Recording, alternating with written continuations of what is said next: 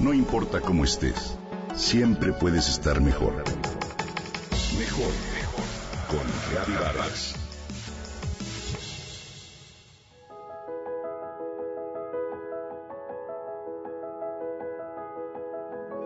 Esa noche una pareja de amigos, mi esposo y yo, llegamos a la boda y nos dirigimos hacia las recepcionistas que asignan la mesa. ¿Sus nombres, por favor? Nos preguntó una de ellas mientras revisaba la lista. Los señores González respondimos. Y ella señaló la mesa cuatro. Nosotros somos los Rubio, dijo mi amiga. Mm, donde quieran. ¿Cómo, señorita? preguntó desconcertada mi amiga.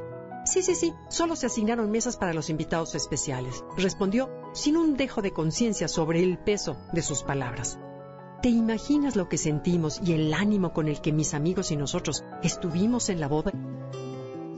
La energía de todos cambió por completo. Este es uno de los temas que estudia la proxemia.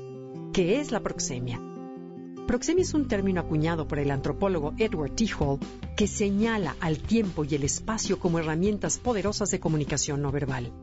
¿Cómo las manejamos? ¿Cómo es la cercanía entre las personas? Los detalles cotidianos, sin advertirlo, tienen una enorme influencia en la forma en que nos sentimos, relacionamos, percibimos a los demás y somos percibidos. El principio rector de la proxemia es la energía que todo y todos generamos en nuestro entorno. Cualquier pormenor origina información que se percibe a nivel consciente e inconsciente. El universo energético en el que se incluyen las plantas, las constelaciones, también abarca lo que nos rodea, como los cuadros, la iluminación, los colores, los materiales, el acomodo de los muebles, los sonidos y demás. Pero ¿por qué nos afecta? En el nivel inconsciente recibimos 400 mil millones de bits de información por segundo.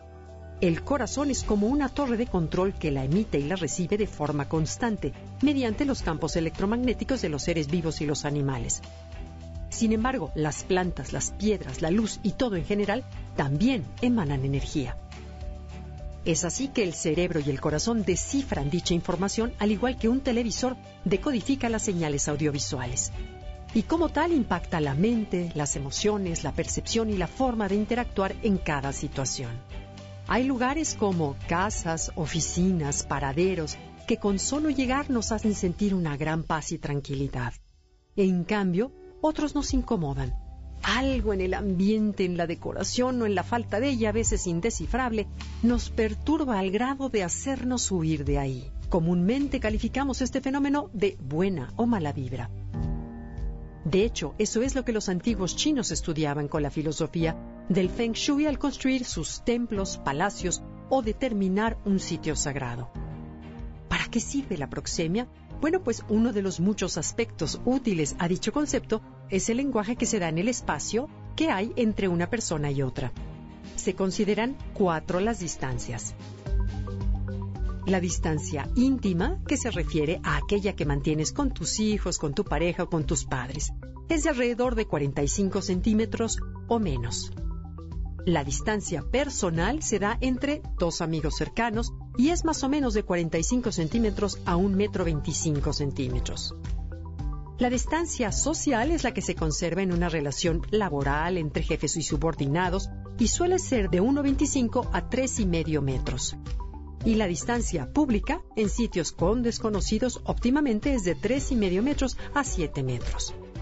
Cuando intentes conversar con un adolescente, por ejemplo, la cercanía física y la posición afectará su disposición a hacerlo y la fluencia de la plática.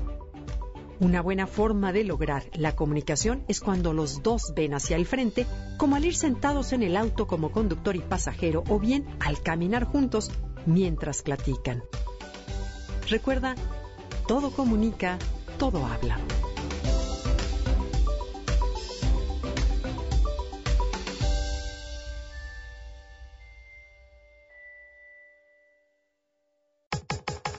Comenta y comparte a través de Twitter. Gaby-Vargas. No importa cómo estés, siempre puedes estar mejor.